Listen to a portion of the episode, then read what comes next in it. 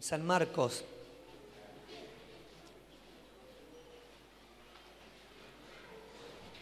San Marcos.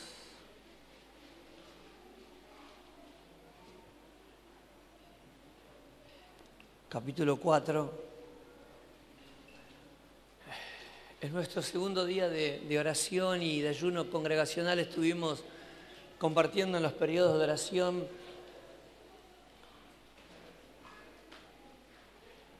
la palabra del Señor y el énfasis que el Señor le dio a, a nuestro día de, intercesión y, y, de ayuno.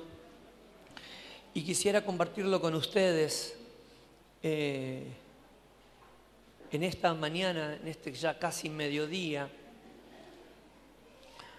Y dice, dice así, San Marcos capítulo 4, verso 35. Si lo tienen pueden decir amén. Así leemos juntos.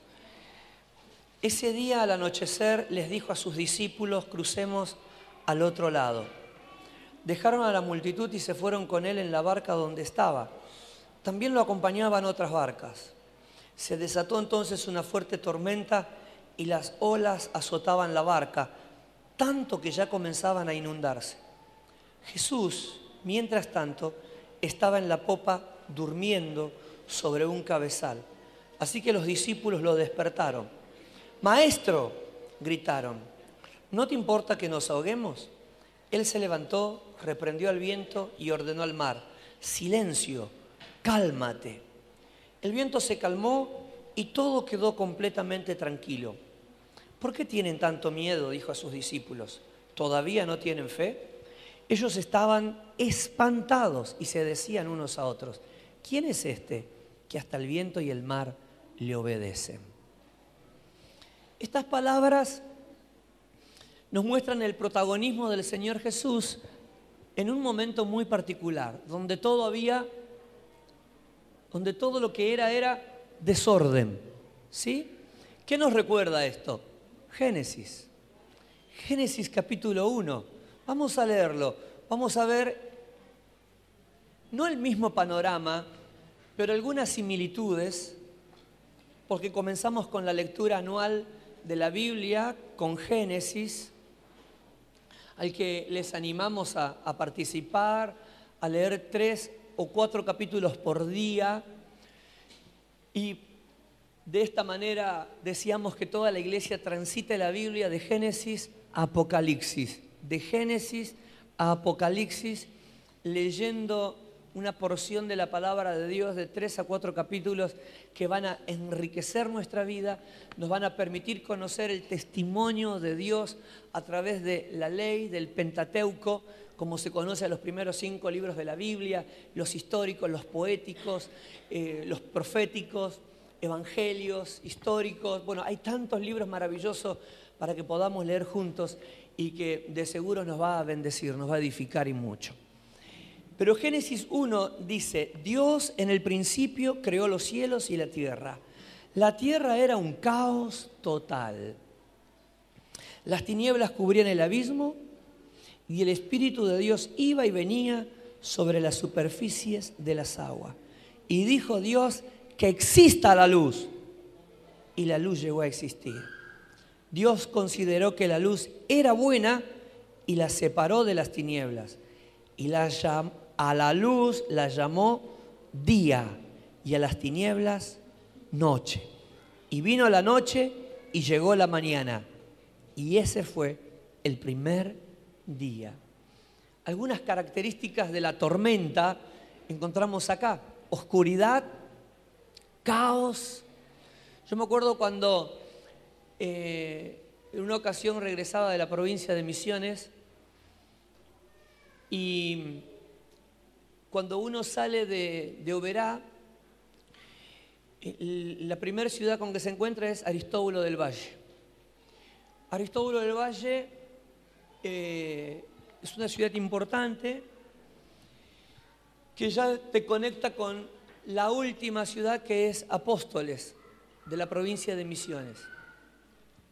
Desde Aristóbulo del Valle hasta Apóstoles hay que cruzar por un sector bastante complejo, lindo, para quienes aman la naturaleza, les gusta la aventura, eh, detenerse y sacar fotos, porque eh, la realidad es que el lugar es bellísimo, pero los picos son muy altos.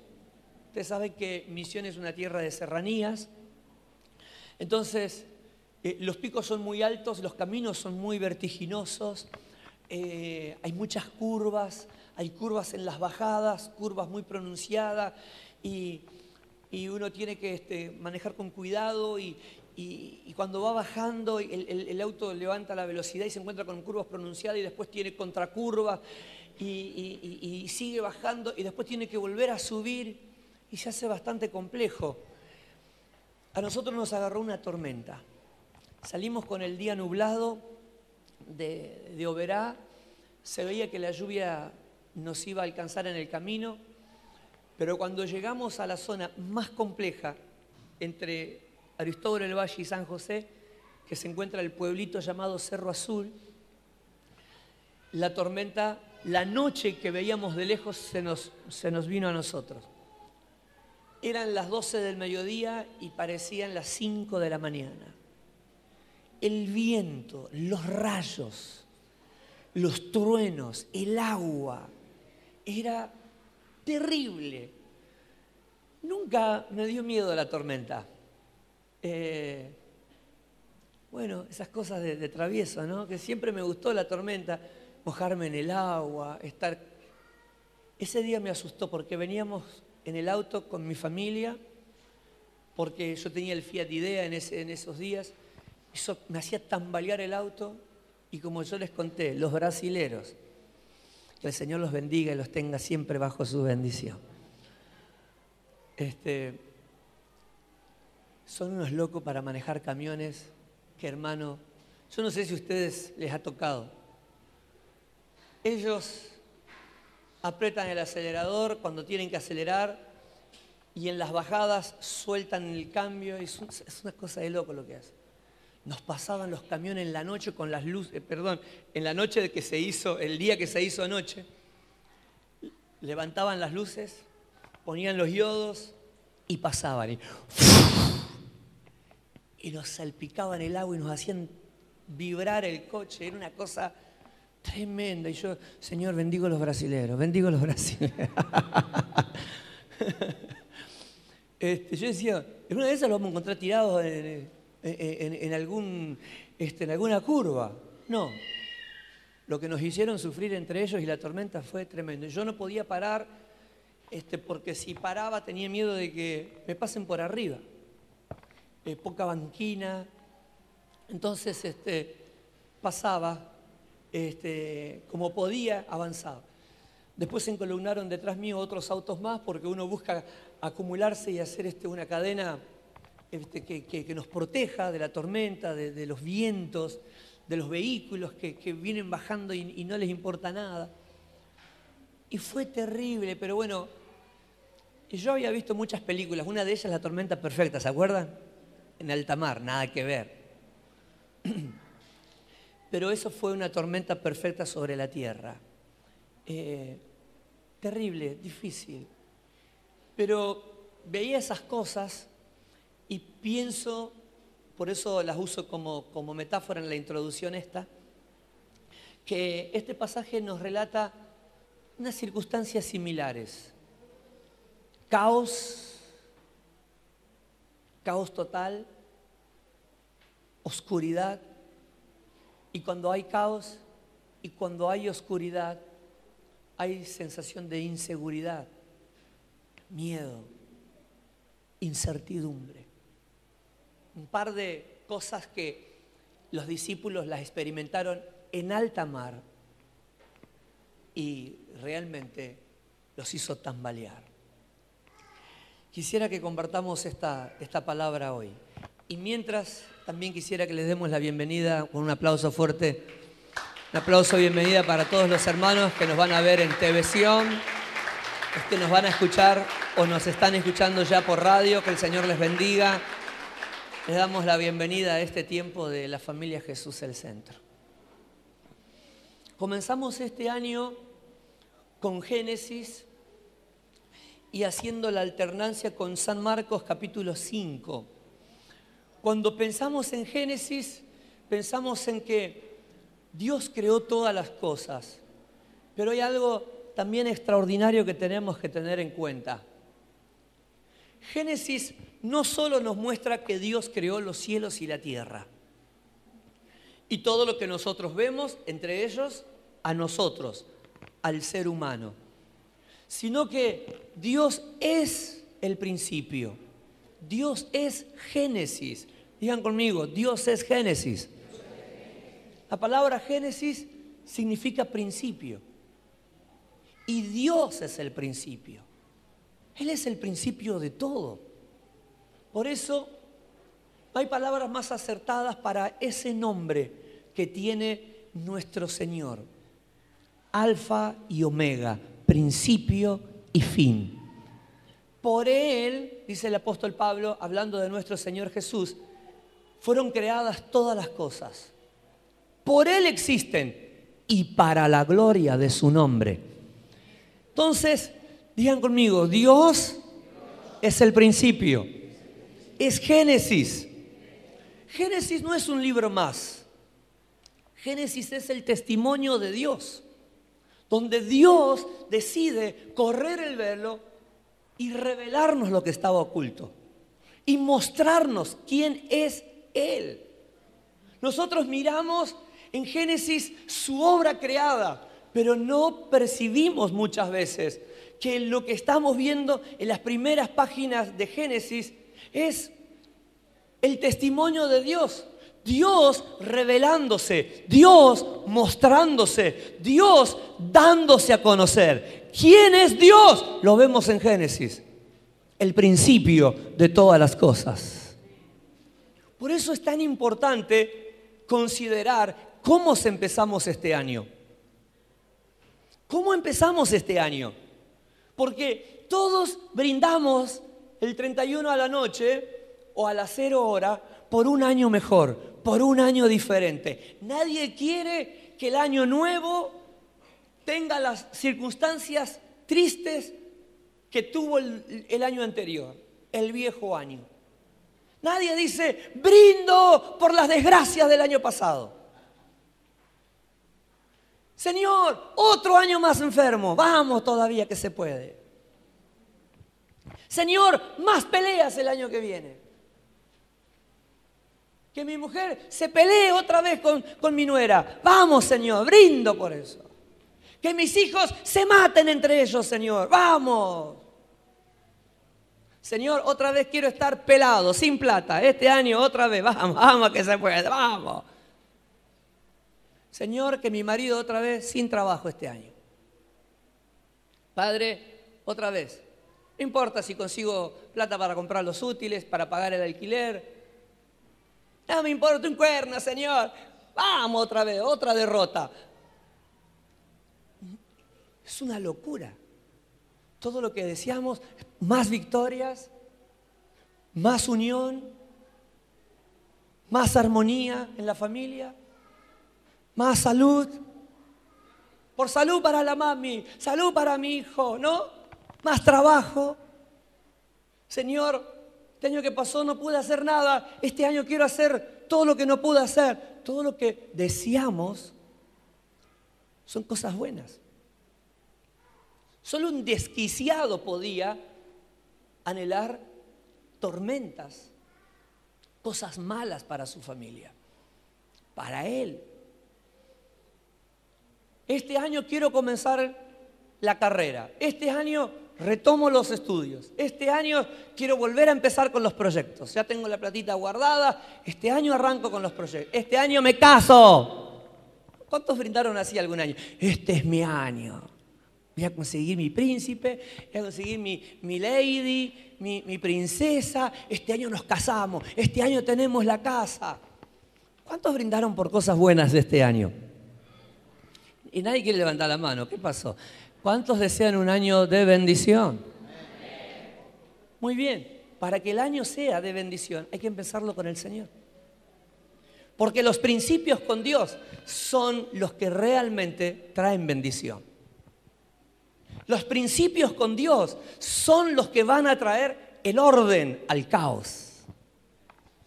Los principios con Dios son los que van a traer la providencia necesaria a mi mundo, a mi planeta, a mi casa. ¿Cuántos le dijeron en alguna ocasión a su novia, sos mi mundo?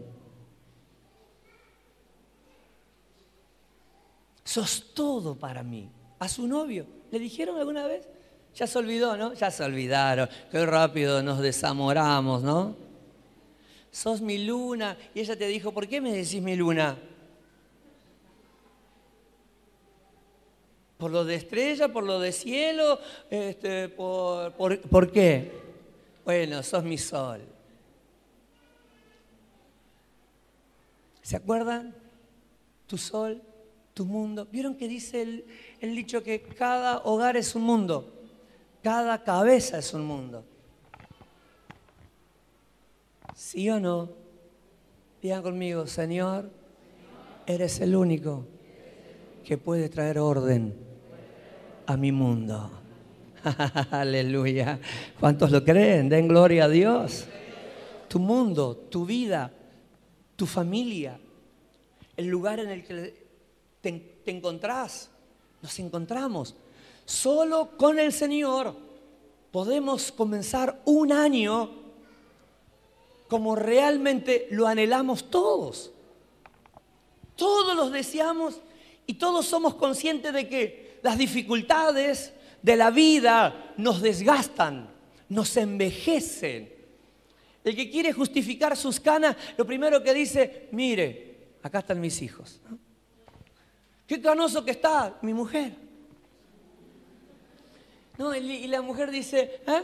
mi marido, este, porque yo soy, yo soy marido en mi casa, yo soy mamá, yo soy, bueno, ¿no? Y, y, acá, acá, acá estoy, acá estoy, mira, vieja, arruinada.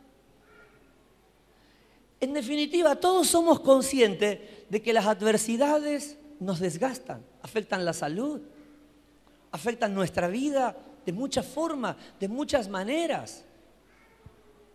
Y hoy, hermanos, el deseo no es venderle espejitos de colores como hicieron los cristianos que llegaron a conquistar América, que supuestamente trajeron la civilización.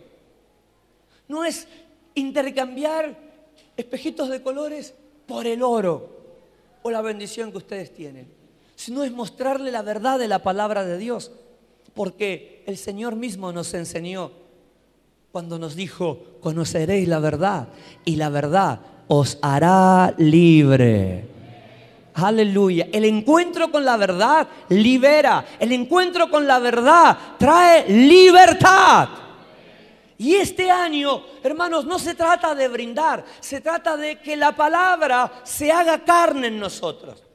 Y un agregado más, no solo necesitamos el conocimiento, Digan conmigo, necesito al Espíritu. Oh, no se oye. Digan conmigo, necesito la palabra y necesito al Espíritu. Mucha gente sabe mucho la palabra, mucha gente tiene en abundancia la palabra, pero la palabra es letra muerta. Jesús dijo, mis palabras son espíritu y son vida. ¿Qué estaba diciendo al Señor? Que sus palabras no solamente son letra, información, son espíritu y tienen que dar vida.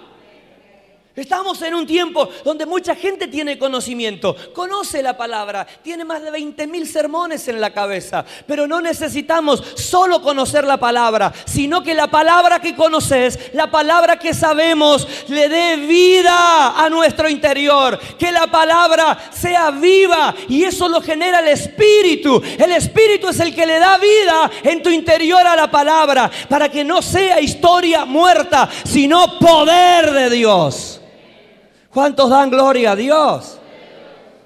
yo sé que Dios sana, yo sé que Dios tiene poder, pero no lo cree. Es un conocimiento que no tiene poder. Es un conocimiento que no tiene vida. Yo sé que Dios ayuda, pero está desanimado. Yo sé que Dios eh, restaura, pero se siente frustrado. ¿Por qué? Porque tiene la información, tiene el intelecto, pero no tiene el espíritu que le da vida a esa palabra Que este sea un año donde no solo tengamos el conocimiento de lo que la Biblia dice, sino que tengamos al Espíritu que haga que cada palabra sea una acción en cada uno de nosotros. Por eso la palabra nos enseña que Jesús es el verbo.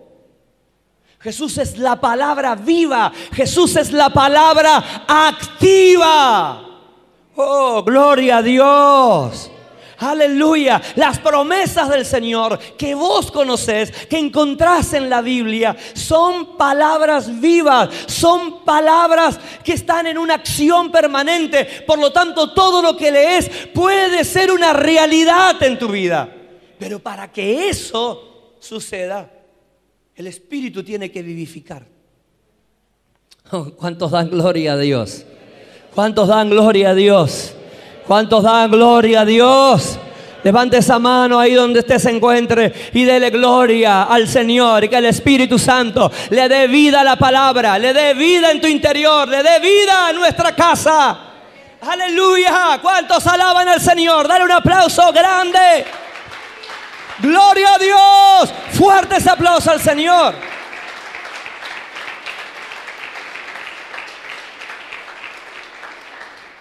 Así como la lluvia viene sobre la tierra y esta no queda sin fruto, sino que produce todo lo que debe, así mi palabra, dice el Señor a través del profeta Isaías, no volverá a mí vacía. Digan conmigo, la palabra de Dios es acción, es espíritu, es vida. Gloria a Dios. La palabra de Dios es vida. ¿Qué significa eso? Que está en acción, que no se detiene, que está permanentemente operando. Es como el sistema operativo de Dios.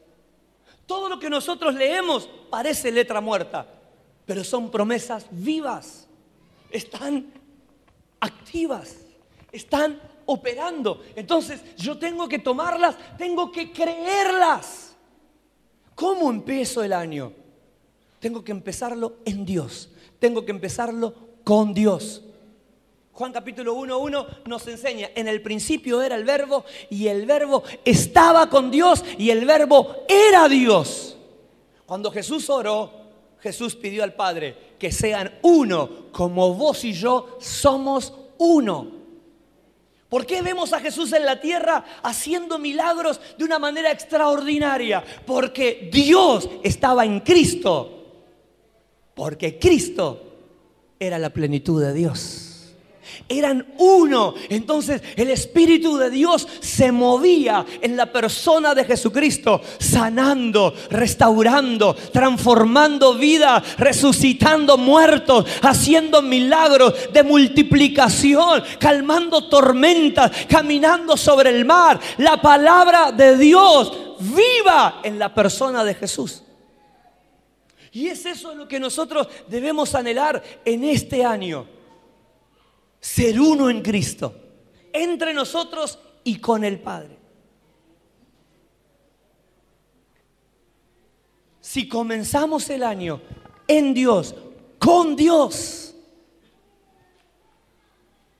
lo primero que vamos a ver es a Dios trayendo orden. Digan conmigo, orden en el caos. Aleluya. Levante esa mano. Diga, Señor, trae el orden a todo el caos. Amén. Gloria a Jesús. Génesis comienza con Dios siendo el Génesis, siendo el principio, mostrando su poder. Y Marcos nos lleva a una situación donde encontramos a Jesús el hombre con los discípulos navegando en alta mar.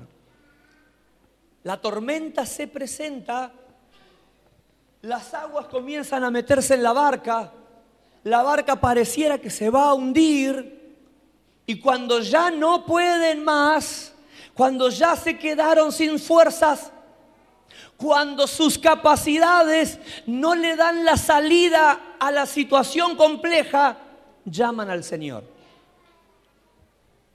Que este año no sea así. Que este año sea diferente. Que en este año nosotros no perdamos las fuerzas por querer cambiar las cosas a nuestra forma, con nuestra inteligencia. Dos cosas por lo menos se vislumbran rápidamente. Los discípulos quisieron sobrellevar la tormenta con sus fuerzas y se quedaron sin fuerzas. ¿Producto de qué? De que vieron sus capacidades anuladas por completo. Esta es la realidad del cristiano habitualmente. El cristiano solo se acuerda que tiene que orar cuando se le vino la tormenta.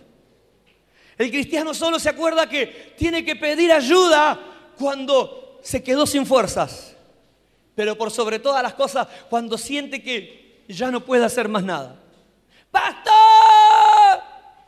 No, Señor. El otro día uno me dijo, Gaby, ¿podés abrir la iglesia a las 6 de la mañana? Nunca viene a orar. Quiero ir a las 6 de la mañana. Venía a orar a las 8. No, yo quiero a las 6 de la mañana. Bueno, orar en tu casa. A veces nos abruma la adversidad, nos moviliza el conflicto. Y en parte está bien. Si el conflicto nos mueve al Señor, porque todos hemos llegado al Señor gracias a un bendito conflicto. Pero los que ya estamos en Cristo, no tenemos que correr al Señor en medio del conflicto. Tenemos que transitar ese conflicto con el Señor. ¿Cuántos dan gloria a Dios? ¿Cuántos dan gloria a Dios? ¿Cuántos dan gloria al Señor? Aleluya. Esa debe ser la realidad nuestra. Porque muchas veces nos frustramos básicamente porque todo lo queremos hacer con nuestras fuerzas. No nos acordamos de orar, no nos acordamos de ayunar, no nos acordamos de todo aquello que es parte de la armadura espiritual del cristiano para todo momento, para toda situación. Entonces, hermano, que este año sea distinto, sea diferente. Que si el enemigo se levanta contra tu vida, te encuentre investido con el poder de lo alto, revestido del poder de Dios se encuentre con una cristiana que no está sin saber qué hacer, sino que sabe en qué nombre va a enfrentar todas las cosas. ¿Cuántos dan gloria a Dios?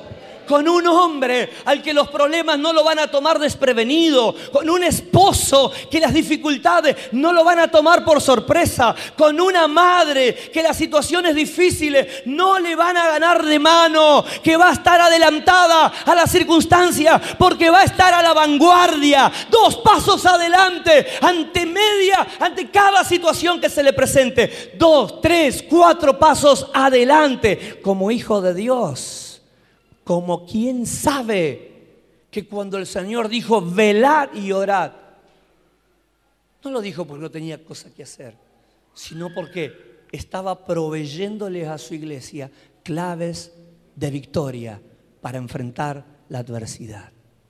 ¿Cuántos dan gloria a Dios? ¿Cuántos dan gloria a Dios? Levante esa mano arriba, dele gloria a Dios. Hay cosas que nos toman por sorpresa muchas veces. A los discípulos la tormenta los tomó por sorpresa. Pero ellos quisieron manejar las cosas con su fuerza. En parte entiendo. Habrán dicho, el Señor está cansado, ¿para qué lo vamos a molestar? Pero en un determinado momento sus fuerzas se acabaron. En un determinado momento sus capacidades no les ofrecían soluciones. No hay peor frustración que creer que ciertas problemáticas las podemos manejar y chocar la cabeza contra la pared al ver que no lo pude manejar. No lo pude resolver. Se me fue de las manos, se me escapó. Los discípulos, cuando vieron que sus habilidades ya no les proveían soluciones, clamaron al Señor y el Señor se puso de pie.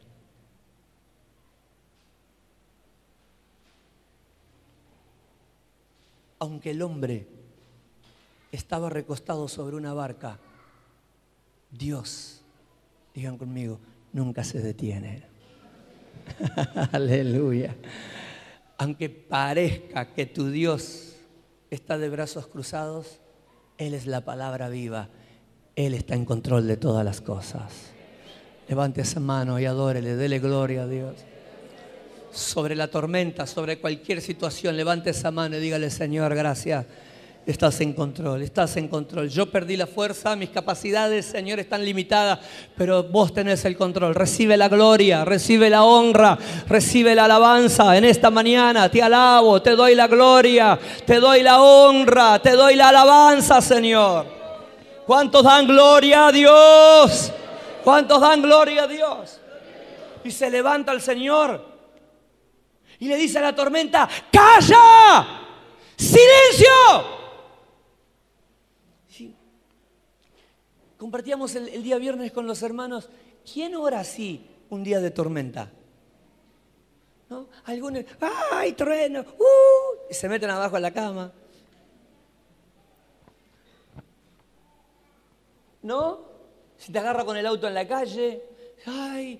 Lo primero, va a caer piedra, que no me destroce el auto. Y uno habla solo, pero nunca se va a dirigir hacia un fenómeno natural como lo hizo el Señor. Jamás. Ni con el calor, ni con el frío, ni con la lluvia, la granizada o lo que fuese. Nunca lo hacemos, o tal vez si lo hiciste, nunca lo haríamos. Pero sin embargo, Jesús pega el grito y le dice, silencio. Es acordar a mi maestra en la escuela, ¿no? ¡Enmudece!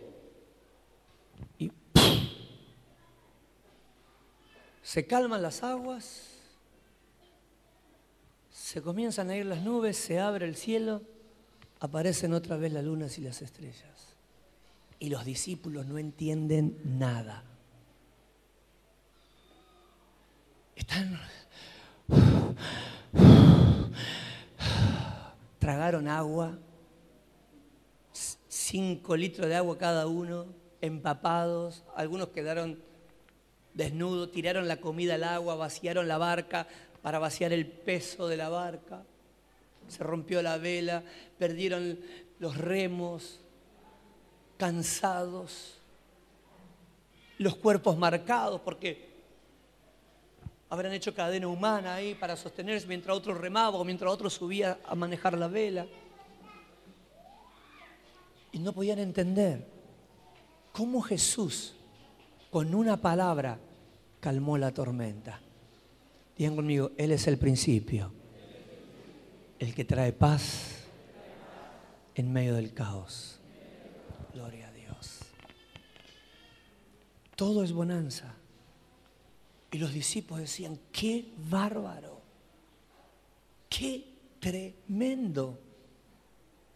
El viento y el mar le obedecen. Pero Jesús nos muestra algo. Escuchó lo que nadie escuchó. No solo vio, no solo sintió, sino que oyó lo que nadie había escuchado en medio de la tormenta. Y eso es lo que llama la atención.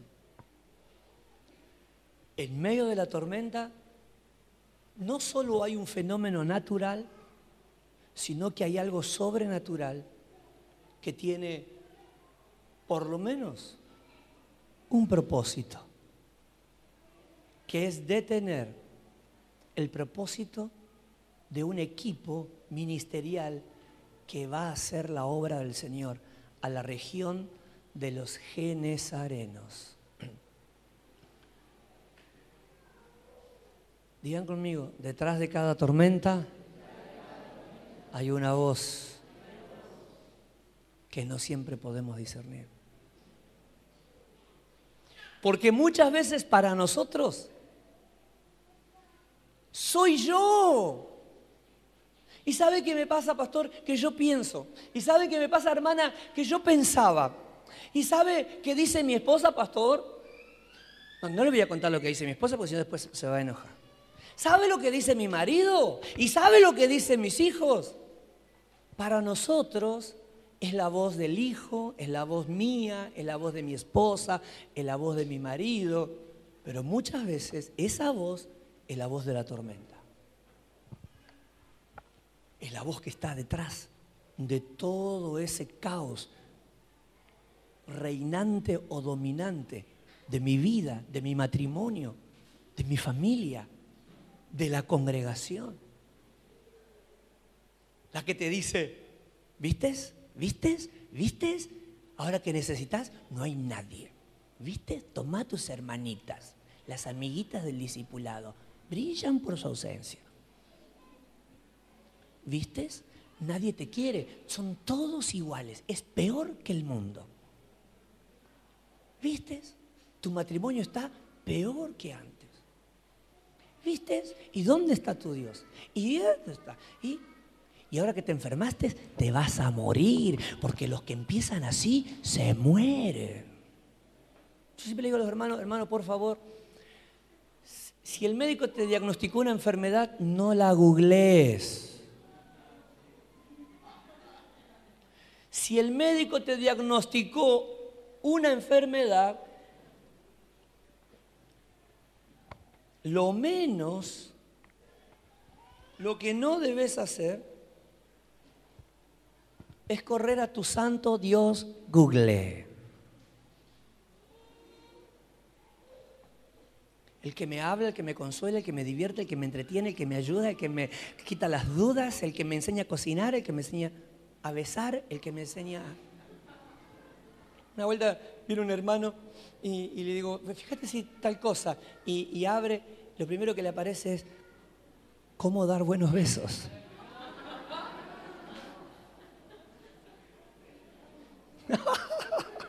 Mira lo que googleaba el desgraciado, ¿eh? Necesitaba que el principio le enseñe.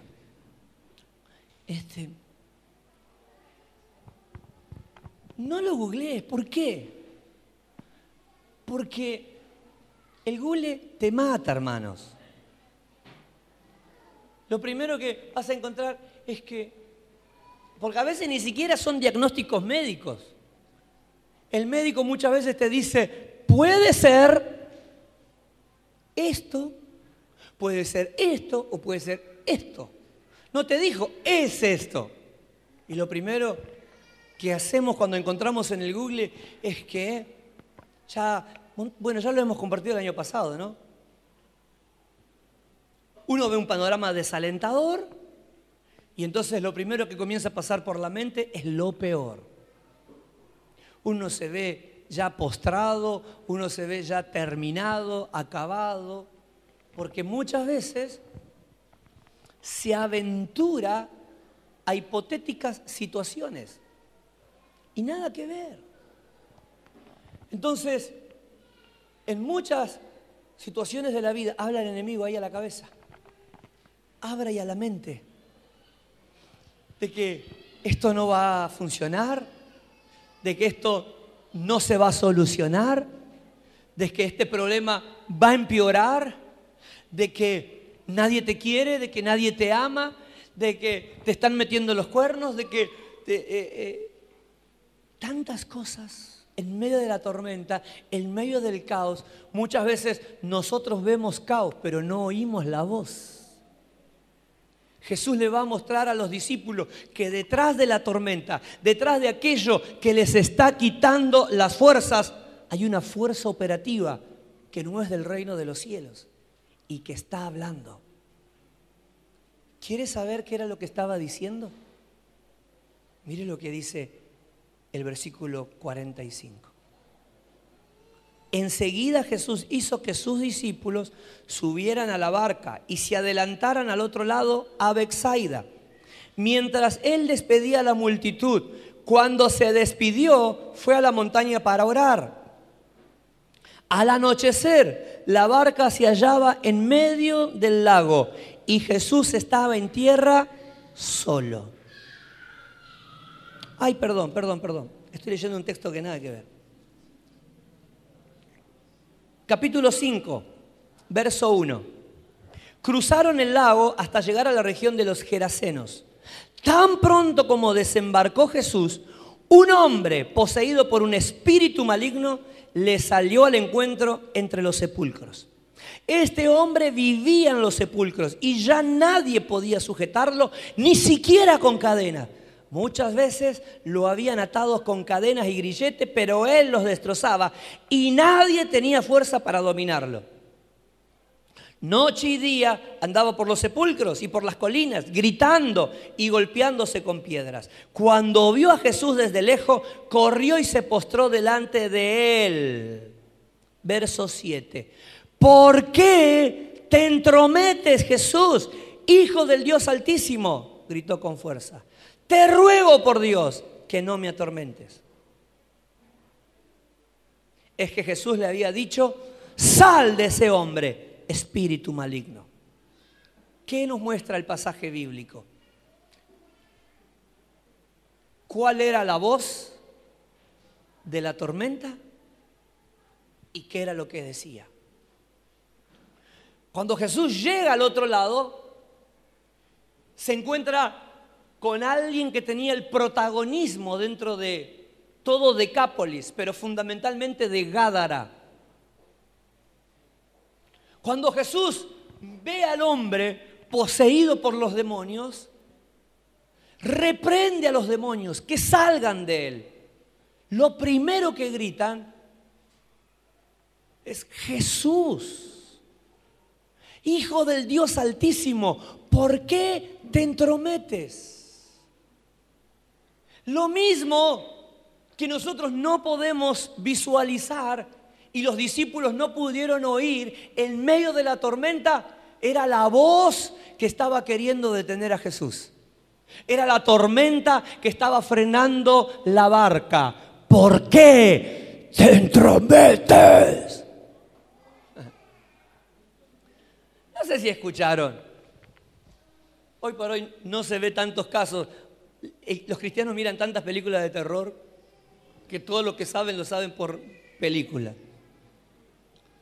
No sé si no se están liberando los endemoniados en este tiempo o, qué está pasando, pero la voz eras Jesús. Uy, ¿viste cómo se te pone la piel de gallina? No sé si presenciaron algunos eventos como esos, como lo que están presenciando algunos hermanos, ¿no? En estos días. ¿Qué estaba haciendo Jesús? ¿Qué estaban provocando los discípulos? Que el reino de las tinieblas, que el poderío satánico en la vida de una persona viese sus intereses completamente alborotados el infierno estaba en un pleno alboroto. El reino de las tinieblas estaba ahora entrando en un verdadero caos. Porque Jesús tenía en su proyecto llegar a esa tierra, liberar a ese hombre y transformarlo para la gloria del reino de Dios. Aleluya, gloria a Dios. Dale un aplauso grande al Señor, que sea bien fuerte que se escuche. Gloria a Dios.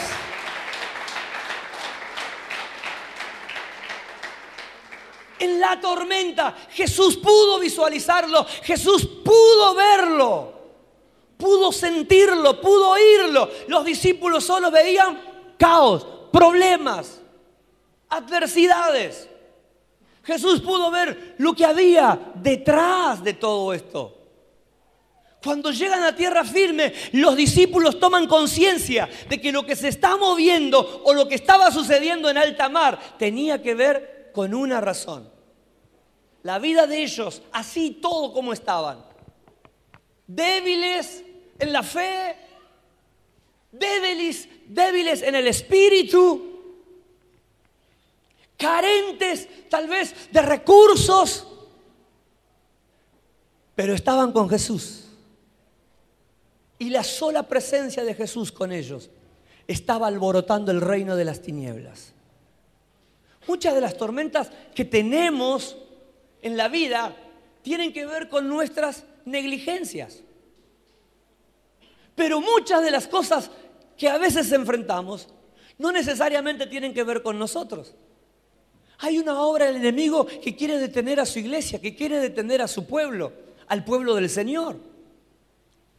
Y cuando encuentra fragilidad, cuando encuentra debilidad, muchas veces toma el protagonismo, toma el control. Porque esas dos caras las vemos nosotros entre los discípulos y Jesús. Los discípulos no lo pudieron visualizar y comenzaron a renegar, comenzaron a quejarse.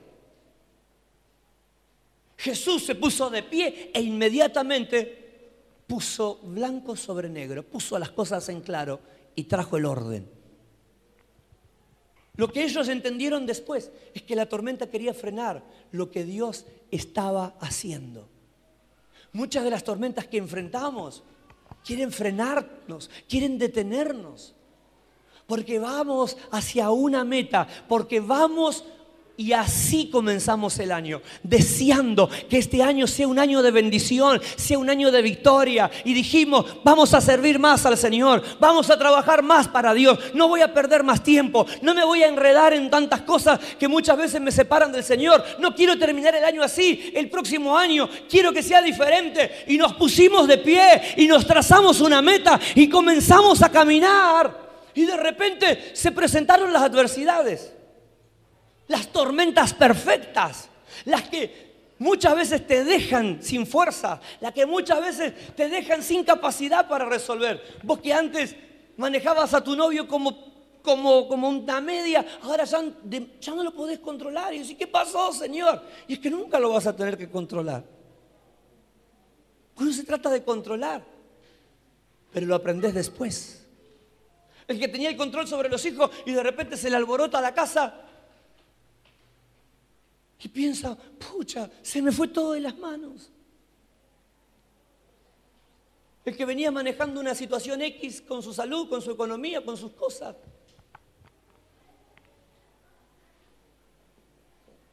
Tiene que saber que detrás de cada tormenta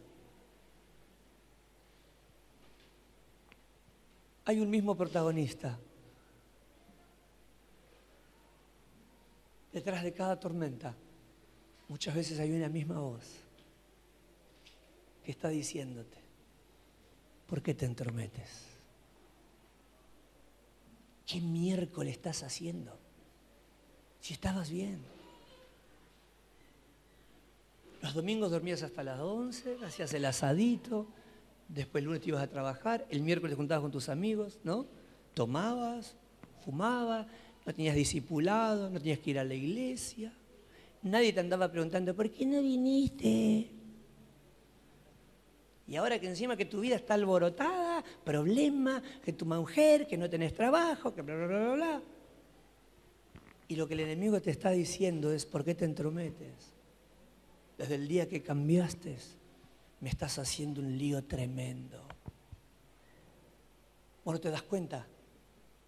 Pero el reino de las tinieblas se alborota porque tus pasos en Cristo están trayendo libertad a tu casa. El enemigo pensaba que con tu hijo iba a hacer cualquier cosa y vos te agarraste de Cristo y Satanás dice, miércoles, ¿por qué Diego va a la iglesia?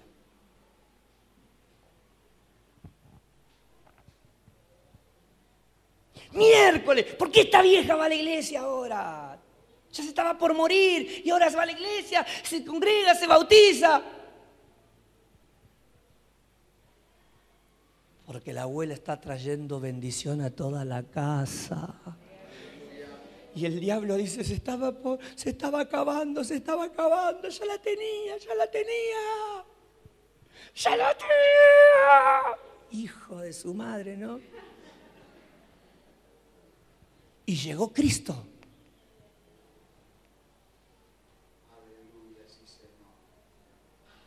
Y estaban todos ahí con vos y de repente se alborotó todo. Pues ya la tenía esta en cualquier momento se mataba, se pegaba un tiro porque yo le estaba hablando, porque yo le estaba diciendo, nadie te quiere, nadie te quiere, tomate la pastilla, tomate la pastilla, tomate la pastilla, tomate la Y llegó Cristo. Entonces, si comenzaste a caminar la vida en Cristo, comenzaste a servir al Señor, comenzaste a experimentar el amor y el gozo y una tormenta. Y lo que no ves es lo que muchas veces está detrás diciéndote, ¿qué carajo haces yendo a la iglesia? Me descontrolaste las nenas. Me descontrolaste los chicos. Porque tus hijos ahora te comenzaron a seguir en fila india, ¿no? Y vas vos, y ahí viene la negra, ahí viene el morocho, ahí viene el otro, ahí viene el otro, ahí viene tú. Gloria a Dios, digan conmigo, bendito trastorno, el que está provocando el Evangelio. Es más poderoso que la tormenta del diablo. Fuerte el aplauso al Señor. Aleluya. Omar Rabasamalaya. Arrabasatamalaya. Oh, gloria a Dios. Gloria a Dios. Gloria a Dios. Gloria a Dios, gloria a Dios, gloria a Dios, gloria a Dios, gloria a Dios. Aleluya, gloria a su nombre. Aleluya. Satanás estaba tranquilo, él ya tenía, le había puesto fecha de vencimiento al hombre. Es más, ya estaba la lápida para su tumba. Acá vivió un loco que le arruinó la vida a muchos. Pero como Satanás pensaba que lo tenía ya atado, destruido, se quedó tranquilo. Hasta que de repente Jesús dijo, vamos al otro lado. Y solo los discípulos escucharon tormenta, trueno, rayos. No lo pudieron visualizar. Cuando llegaron a tierra firme y le sale loco con las piedras y todo medio desnudo y sucio y lleno de piojo y con una fuerza sobrenatural y se la balanza contra ellos, Jesús dice, ¡sal! Oh Señor, quisiera Señor nos respalde de esa forma, ¿no? El tipo se cae al piso y dice, ¿qué haces? ¿Por qué te entrometes?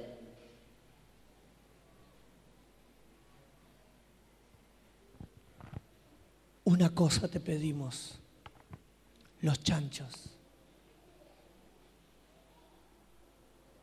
No queremos que nos eches de esta región. Miren lo que reclaman los demonios, la región.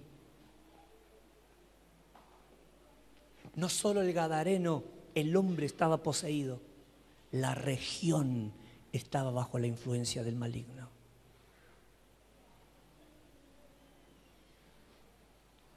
No nos eches de la región. Échanos del hombre, pero nos queremos quedar en la región échanos de Pablo, pero nos queremos quedar con su familia. Échanos de Doris, pero me quiero quedar acá en esta casa, en Piedra Buena 323, que acá. No me importa que, que Belu sea libre, pero yo me quiero quedar acá con toda la familia, con todos los correntinos, esto acá. No nos eches de Solano, no nos saques de Claypole, no me corras de San Agustín.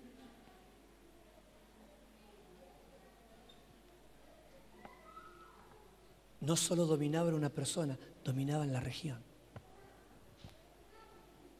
Jesús lo permite para que los discípulos tomen conciencia de cómo opera el mal. Se meten en los chanchos y los chanchos alocados van corriendo y se caen en un despeñadero y se ahogan en el mar. ¿Qué dijeron los demonios? Lo que no logramos hacer con este hombre, ahora lo vamos a hacer con los chanchos. Matarlo, rapidito, antes de que se los liberen. Miren conmigo, Jesús llegó a tiempo. Los planes del diablo con el hombre fueron frustrados por la intervención del Señor. Digan conmigo que los planes del enemigo en este año sean frustrados en el nombre del Señor. ¿Cuántos dan gloria a Dios? Levante esa mano ahí arriba y diga, gloria a Dios. Que los planes del diablo sean frustrados en este año. Sobre mi vida, sobre mi casa, sobre mi ciudad y sobre toda Argentina. En el nombre de Jesús. Oh, Ramasatamalaya. En el nombre de Jesús y para la gloria de Dios. Por eso vamos a decir, yo y mi casa serviremos al Señor. Mi casa y yo servirá a Dios. Toda mi casa, toda mi familia. No solamente yo, todos los Coria, todos los Panarello, todos los Sánchez, todos los Martínez, todos los Cabellos, todos los Domínguez. Todos, todos, todos. No paramos hasta que toda la tierra sea llena del conocimiento de la gloria de Dios como las aguas cubren al mar. Apláudale, fuertes aplausos al Señor. Gloria a Dios. Gloria a su nombre. Gloria a su nombre. Gloria a Dios. Aleluya. No solo hay delante de nosotros algunos. No solo hay algunos, hay muchos a veces cuando se presenta la adversidad, nos bloqueamos con el conflicto, nos bloqueamos con la adversidad. Y no tengo plata, y, estamos todos peleados, y está todo mal, y estoy reenferma, y mi marido está reenfermo, y que bla, bla, y, que y nos bloqueamos, y no vemos que estamos dando pasos poderosos en este tiempo que esos pasos de fe que estamos dando hacia adelante van por la restauración de vidas que llevan nuestra sangre, nuestro ADN, y algunos que no nos conocen, pero que el Señor puso en nuestro camino y este año serán movidos por tu luz. Aleluya. Y no solamente vida, hay regiones enteras que tienen que ser quebrantadas por el poder de Cristo por el poder de la palabra. No dejes que la tormenta te supere. No dejes que la tormenta te agobie. Jesús le mostró a sus discípulos cuál era la voz de la tormenta.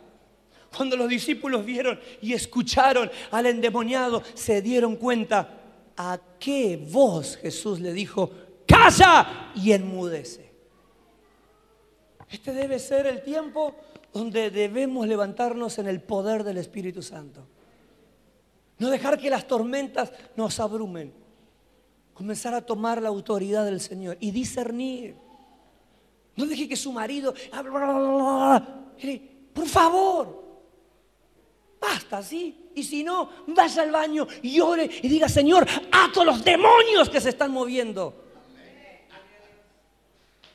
Toda esa queja, esa murmuración, calle en el nombre de Jesús. Y si es su mujer, vaya igual. Y Señor, ato ese demonio en el nombre de Jesús la vida de los hijos. Que, muchas veces vienen, entran, pum, pa, pa, tiran todo, eh, eh, eh, otra vez la iglesia, ¿qué te pasa? Vamos, Tu hija que cree que es tu mamá ahora. Tu hijo que cree que ahora es él el que, el que te dio la vida, el que paga todos los impuestos, el que te da de comer y dice, eh viejo, ¿qué estás haciendo? Eh, ¿Por qué te teniste así? ¿Por qué cortar el pelo así? Eh, ¿por qué? Y que a veces otra vez a la iglesia, otra vez a la iglesia, y otra vez, y tu mujer, y mira, y mira, bla, bla. Esta lucha no es contra carne y sangre.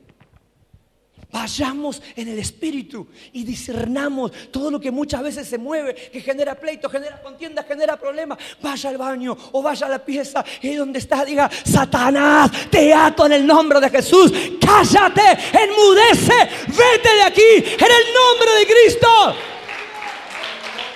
Gloria a Dios.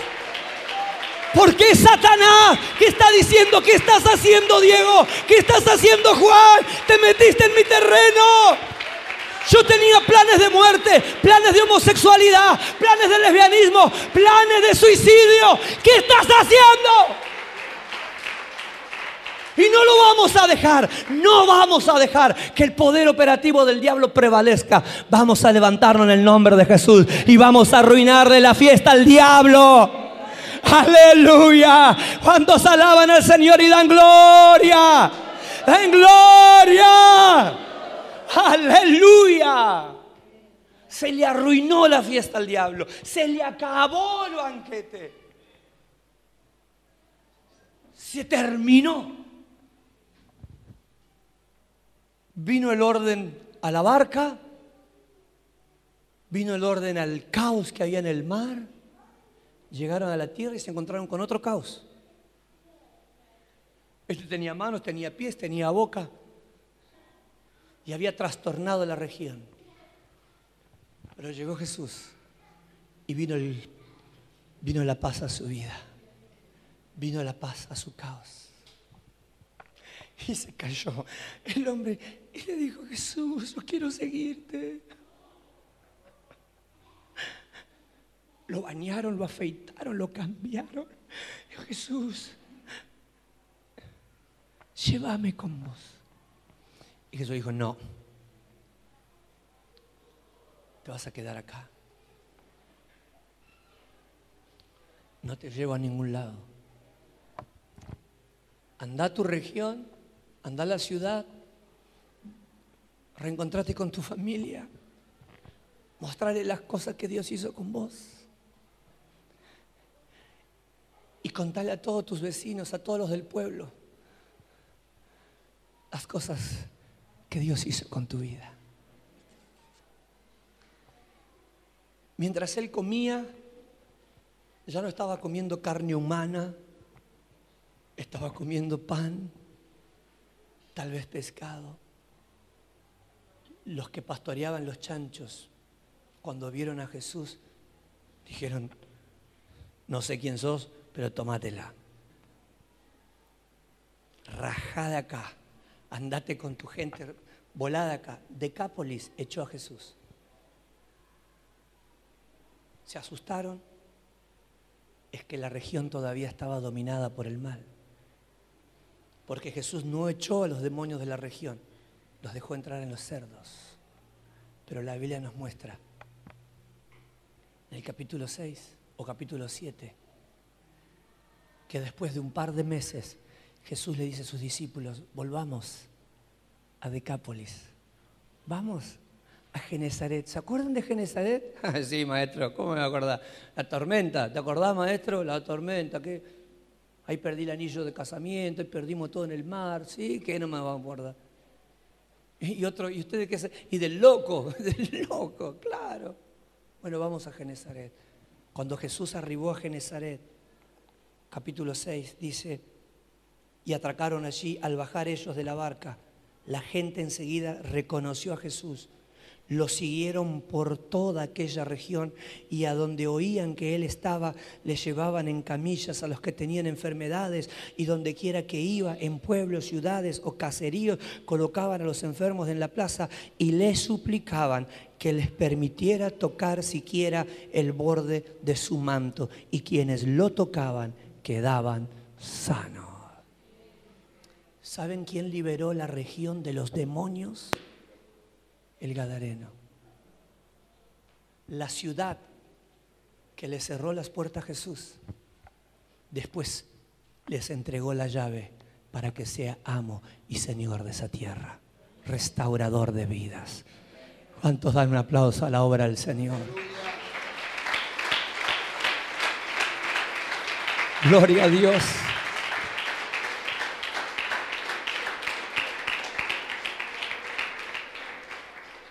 Se da cuenta que detrás de cada tormenta, detrás de cada situación adversa, muchas veces hay fuerzas enemigas que quieren detener las grandes obras que Dios va a hacer. ¿Te vas a quedar este año otra vez? ¿O te vas a levantar y vas a resplandecer? Tu luz ha llegado. Tinieblas cubren la tierra y hay caos, pero sobre ti amaneció Jehová y la gloria del Señor ya resplandece sobre ti. Aleluya. No importa qué tormenta se presente o cuáles sean las voces del enemigo en tu mente, en tu corazón. Empezamos el año con Dios, con el Génesis, con el principio, con el que trae orden al caos, con el que llena lo que está vacío con su presencia, con el que tiene el poder para llevarnos en medio de la tormenta y sacarnos de manera triunfante. Y no solamente eso, sino darnos el poder para traer libertad. Tu vida ya está alterando el mundo de las tinieblas. Satanás tenía planes con tu vida y han sido alborotados cuando en tu deseo comenzado a servir al Señor, bendecir niños, los que trabajan con niños, bendecir jóvenes, los que trabajan con jóvenes, bendecir familias, El mundo está alborotado por las fuerzas demoníacas que dominan la región. Pero fundamentalmente porque la iglesia se ha puesto de pie y está avanzando. Cada paso que das en Cristo es un paso de conquista, es un paso de bendición, es un paso de victoria. Que el enemigo no te frene.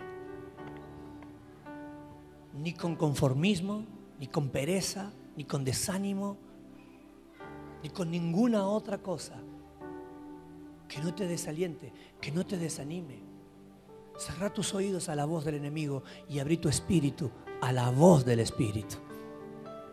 Que la palabra se haga vida, se haga carne en este tiempo en cada uno de nosotros. Aleluya. Hay muchos gadarenos. ¿Saben cuál es la diferencia?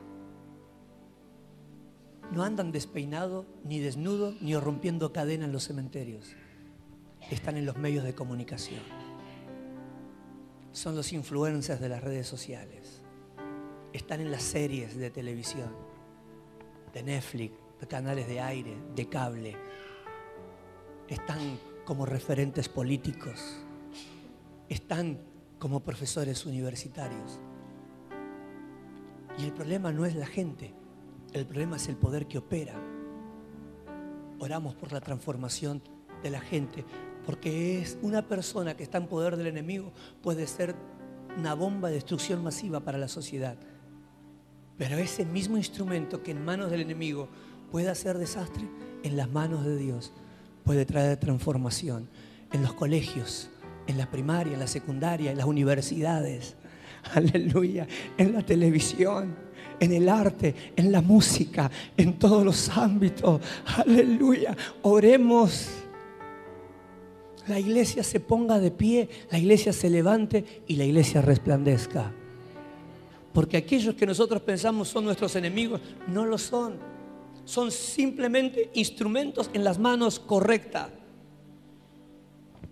Entonces, si estás estudiando, no te quejes. Si estás estudiando y estás rodeado de una corriente completamente diferente, no te quejes, no te enojes. Si estás trabajando en un ambiente completamente hostil, diferente, opuesto a la luz del Evangelio, no te enojes, no te ofendas, no pidas un cambio, no pidas un relevo. En ese lugar el Espíritu Santo está alterando a los demonios.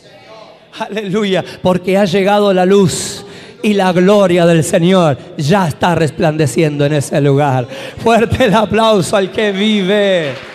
Amarrabasamalaya. Gloria a Dios.